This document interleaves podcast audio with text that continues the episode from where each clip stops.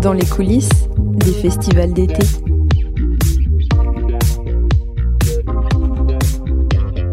Pour la réouverture des festivals, Ouest France est allé à la rencontre de ces artistes qui retrouvent la scène.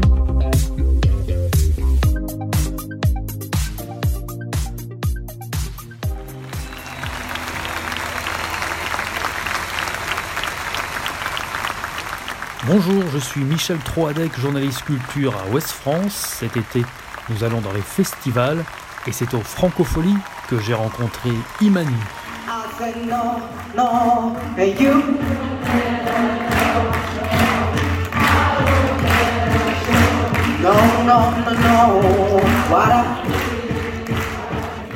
Vers 2013 par là, j'ai eu envie de faire un projet corps des voix, c'est vrai. Et euh, je sortais du premier album. Enfin, j'étais en plus encore euh, en train de le défendre en, sur scène, en tournée. Euh, et je sais pas, j'ai écouté Vitamine Quartet. Vous connaissez ce groupe? Ah, faut écouter, c'est génial. Vitamine Quartet, en fait, je crois que ce sont des Américains, je suis pas sûr, Américains ou Anglais, à checker. Mais leur principe, c'est c'est un quatuor à cordes classique qui reprend tout, Muse, Tupac, euh, je sais pas, euh, The Pixies. Mm. Et en fait, un jour, je suis tombée complètement par hasard, un soir où je m'ennuyais dans un hôtel, euh, j'écoute euh, l'album de, de, de, de, Tupac, le California Love, que aux cordes. Mm. Mais c'était fantastique. Pour ceux qui disent que le hip-hop c'est pas mélodique, ben là, il, il, il démontrait complètement l'inverse. Et d'un coup, je me suis dit, mais tiens, et je suis allée chercher, est-ce qu'il y a eu des projets cordes et voix? Ils n'en ai pas trouvé.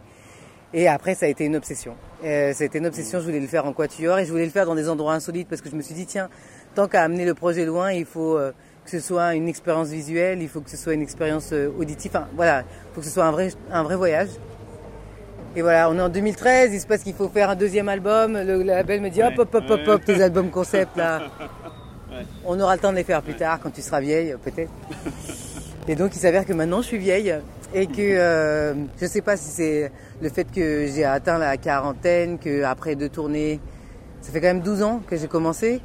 Euh, j'étais vraiment fatiguée à la fin de, ces deux tournées, vraiment épuisée. Honnêtement, j'étais au bout du rouleau. J'avais plus du tout envie de faire des choses comme je les faisais avant, donc j'ai fait un break. Et j'avais oublié un peu ce projet. Il était au fond de ma tête, mais j'y pensais plus.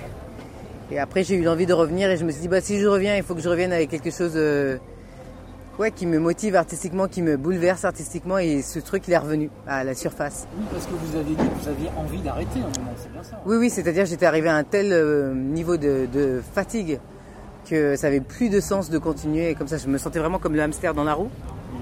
Il y a plein d'artistes hein, dans mon cas. Et euh, j'ai pas su m'écouter, j'ai pas su. c'est dur les. Enfin, on est partagé entre se préserver et à la fois durer. Euh, quand on, se bat pour que les gens vous, bah, vous aiment, et finalement le plus dur après c'est de rester. Quand tu dis durer, c'est aussi alimenter, en, vous, enfin, depuis quelques années, avec le streaming et tout, on incite vachement les artistes à alimenter tout le temps ouais, c'est sur les réseaux. C'est aussi ça qui. C'est compliqué, voilà. Et puis, en plus, bon, j'ai eu de la chance. Mon, projet est sur le premier, et sur le deuxième album, mais particulièrement sur le deuxième, a beaucoup marché à l'étranger. Mm-hmm. Donc tout ce que je faisais à Paris, enfin en France, pardon, il fallait que je le fasse en Pologne, en Italie, en Russie, en Bulgarie, enfin au Canada. Et du coup, ben, en fait, euh, c'est hyper dur. Mm. Sachant qu'en plus, je venais d'avoir un bébé, tout ça en même temps. Euh, et puis, il y a ma propre exigence. moi, je peux pas sortir un titre comme ça tous les mois. Il y a des artistes qui peuvent. Euh, il faut que ça ait du sens, en fait. il faut que je le travaille, il faut que je sois sûr de moi. Et donc, ça demande du temps. Donc, on a envie de dire non. Et en fait, on se dit, si je dis non, est-ce qu'on va me rappeler? Est-ce que, voilà. C'est la torture constante. Mais à un moment, le corps, lui, il n'en a rien à faire. Le corps, il, il, lâche, voilà et, voilà. et ça a été mon cas. Et entre-temps, le projet a un petit peu évolué, Oui, parce que ça part d'un quatuor et on arrive avec un nocturne. eh ben parce qu'en fait, c'est tout bête. Le, dans, mes, dans mes lives, il y a toujours eu des violoncelles. Il y a toujours eu un duo de violoncelles. Et donc, j'allais engager ces deux mecs et je leur ai dit, bon, il faut que vous m'aidiez à monter un quatuor. Il y en a un qui m'a dit, mais va écouter un nocturne de violoncelle quand même. En musique classique, ça se fait. Et c'est euh, très beau. Et te connaissant, ça risque de te plaire. Et je suis allé voir, mais ça m'a, il m'a fallu 30 secondes. Et je savais que c'était une rencontre, euh, je sais pas. Qu'est-ce que le violoncelle a de différent pour autant? Qu'est-ce qui se passe? C'est quoi ces sensations? C'est difficile à expliquer, mais le violoncelle, quand ils disent que c'est l'instrument le plus proche de la, de la voix humaine, c'est vrai, à plein d'égards. Déjà, la vibration, c'est la même chose. quand vous êtes près d'un violoncelle, comment votre corps y vibre, c'est la même manière que votre corps vibre quand votre, vous parlez ou quand vous chantez. Ensuite, techniquement, quand vous chantez, vous cherchez la note sur les cordes vocales et c'est là que vous la sortez et vous la réfléchissez pour qu'elle soit juste. Et le violoncelle, c'est exactement pareil. C'est pas comme une guitare où il y a un fret et que vous choisissez, vous posez votre, vous avez un positionnement et vous savez que vous faites un sol, vous faites un do et ça va sonner comme un sol ou comme un do. Le violoncelle, c'est à force de, ils ont cherché la justesse et les notes et ils savent que quand ils posent le doigt à peu près là, ils ont un sol, ils ont un do et donc ça change en fonction de s'ils sont en forme, s'ils sont fatigués. C'est comme la voix en fait, c'est exactement la même appréhension. Et puis après, dans les instruments à cordes, c'est l'instrument qui a la tessiture la plus large. Il va très haut, il va très bas. Et c'est incroyable cet instrument parce que c'est acoustique. Et ce qu'on peut faire avec un archer, c'est dingue. C'est-à-dire que ça sonne comme une guitare électrique, ça sonne comme une flûte, ça peut sonner comme un didgeridoo. Quand vous allez euh, en musique contemporaine, eux, ils vont très loin. Ils vont avec des couteaux, des cuillères, ils font sortir des sons qui sont presque euh, animaux. Euh, du violoncelle. L'idée du spectacle et du disque sont en même temps ou il y avait un qui était plutôt prévu avant l'autre D'abord, je voulais faire un spectacle, je voulais pas faire de disque. En fait, je voulais pas me retrouver là. je voulais pas me retrouver encore à faire des promos pour un disque et à se battre, etc. Parce que c'est ça, aussi, c'est dur euh, en plus de tout le reste. Mais en fait, on a avancé et on s'est dit, le processus était tellement génial en fait de création. On s'est dit, c'est vraiment dommage de pas garder une trace. On l'aurait regretté en fait. Donc euh, voilà, j'ai cédé. Et je l'ai fait, je le regrette pas parce que le disque il est vraiment chouette. alors, là on parle de musique, alors justement le spectacle, les chorégraphies, des choses comme ça. Comment c'est né tout ça? Qui c'est qui a conçu ça? C'est vous aussi? Alors euh, pareil, la, mais, la, mise en scène, ça ne pas forcément, devait pas être moi, puis finalement on n'est pas tombé d'accord. Donc je me retrouve comme ça. Parce qu'en fait c'est compliqué quand vous avez vraiment un produit, enfin une histoire au fond de vous, pour que l'autre euh, arrive à en accoucher à votre place presque il faut trouver là une mère porteuse quoi. Et bah c'est compliqué. Et donc on n'a pas réussi. Les chorégraphies c'est pas moi qui les ai faites, c'est euh, Gladys Gambi et Thierry Tunyang. Donc euh, il a fallu deux genres de, chorégraphes. Thierry Tunyang c'est vraiment un, chorégraphe exceptionnel qui arrive à faire bouger les non-danseurs. Et moi j'avais des mecs, je vous dis, qui viennent de la musique classique. Le groove, c'est même pas une option en musique classique. C'est vraiment un truc. Euh, au début, enfin on a documenté tout ça. Au début, le, c'est impossible pour eux. Enfin, vraiment, le groove, c'est très dur. Et là, aujourd'hui, ils dansent, ils bougent. Donc, il leur a appris ça. Et puis, Gladys, elle, elle avait aucune empathie pour eux. Aucune. Donc, euh, c'était génial. Elle leur a dit, oui, je sais, vous êtes euh, des violoncellistes. Oui, je sais, vous avez un instrument. Mais en fait, je veux que vous dansiez. En fait, je veux que vous vous dépassiez. Et elle, elle est allée, elle les a amenés plus loin. Et ils m'ont vraiment aidé à accoucher de cette vision. on ne peut pas y arriver tout seul, surtout quand on vient pas de milieu, du milieu théâtral et du milieu euh, de la danse et du milieu des arrangements de musique classique. Enfin, voilà, donc on est beaucoup aidé par des gens qui, qui arrivent euh, à traduire euh, ce que vous, vous, voulez dire. Et franchement, des fois, je sais même pas ce que je veux dire. Je sais que je veux pas ça, mais je sais pas ce que je veux. Mais l'idée, c'était ça, c'était de faire les choses autrement. Vraiment, quand vous allez à Château Vaudou, qui est le seul musée sur le Vaudou à Strasbourg, le seul musée d'Europe. Ah oui? Ah oui.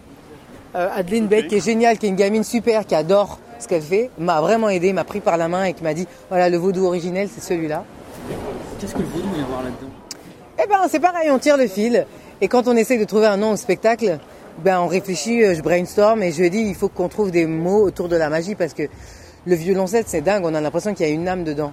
Le, fait qu'il chante des guitares électriques, des flûtes, des, des orgues, des voix, des chœurs, euh, on a l'impression qu'il y a des esprits dedans. Donc je me suis dit, il faut que ce soit un truc autour de la magie. Je savais que c'était ça.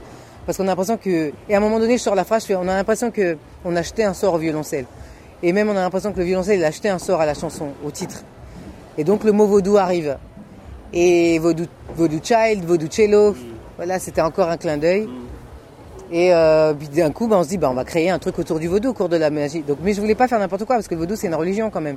Je voulais pas insulter les gens. Mais même si on fait notre vaudou à nous, je voulais que ça prenne racine vraiment dans un truc qui existe et qui a du sens pour les gens. Parce que euh, le vaudou, euh, quand vous discutez avec les gens qui sont experts, ils vous disent que c'est fait pour améliorer la vie des gens. Et ça, c'est l'autre claque pour moi, parce que l'art et la musique, c'est fait pour améliorer la vie des gens. On nous a sorti pendant un an et demi que c'était euh, non essentiel.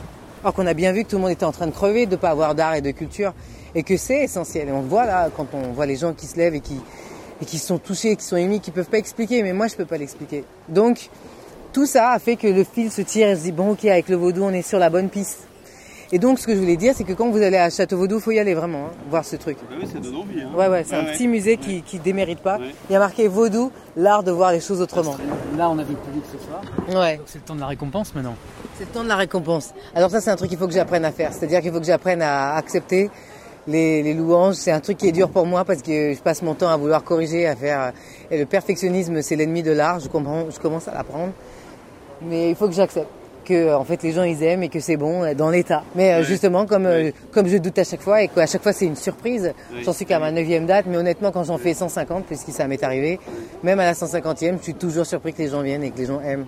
Je sais pas, c'est le, le complexe des autodidactes, je crois. Oui, parce que les gens, ils, sont, attendent d'avoir un basse, batterie, guitare. Enfin, en plus, si vous me connaissez, bon, le, spectacle d'avant, ça n'avait rien à voir. C'était un concert. Mais j'avais vraiment pas envie de ça. J'avais pas envie de revenir avec, ah, la batterie, ma chère, J'avais pas envie du tout. Même si je respecte ça et j'adore le, le côté rock de ça.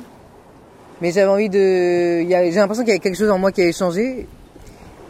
Et il fallait le traduire comme ça. Et puis, je sais pas, et quand on change quelque chose à l'intérieur de soi, j'ai l'impression que vraiment, on change quelque chose à, l'intérieur des autres. Et voilà, il y a une envie de ça, il y a une envie de bouger en même temps que les autres. Si les gens ils arrivent à accepter et accueillir un spectacle pareil, c'est que tout n'est pas mort. J'adore la reprise parce qu'il y a un truc de payer sa dette.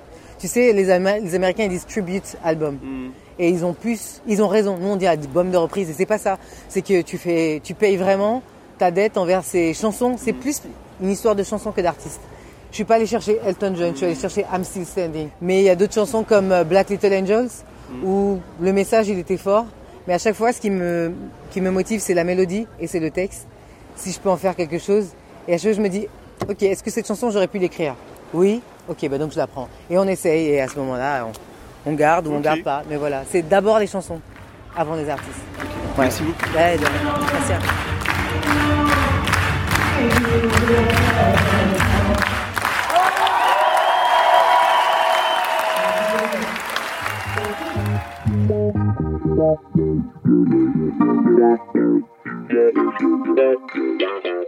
Retrouvez cet épisode ainsi que nos autres productions sur le mur des podcasts et aussi sur notre application Ouest France. N'hésitez pas à nous mettre 5 étoiles si vous avez aimé ce programme.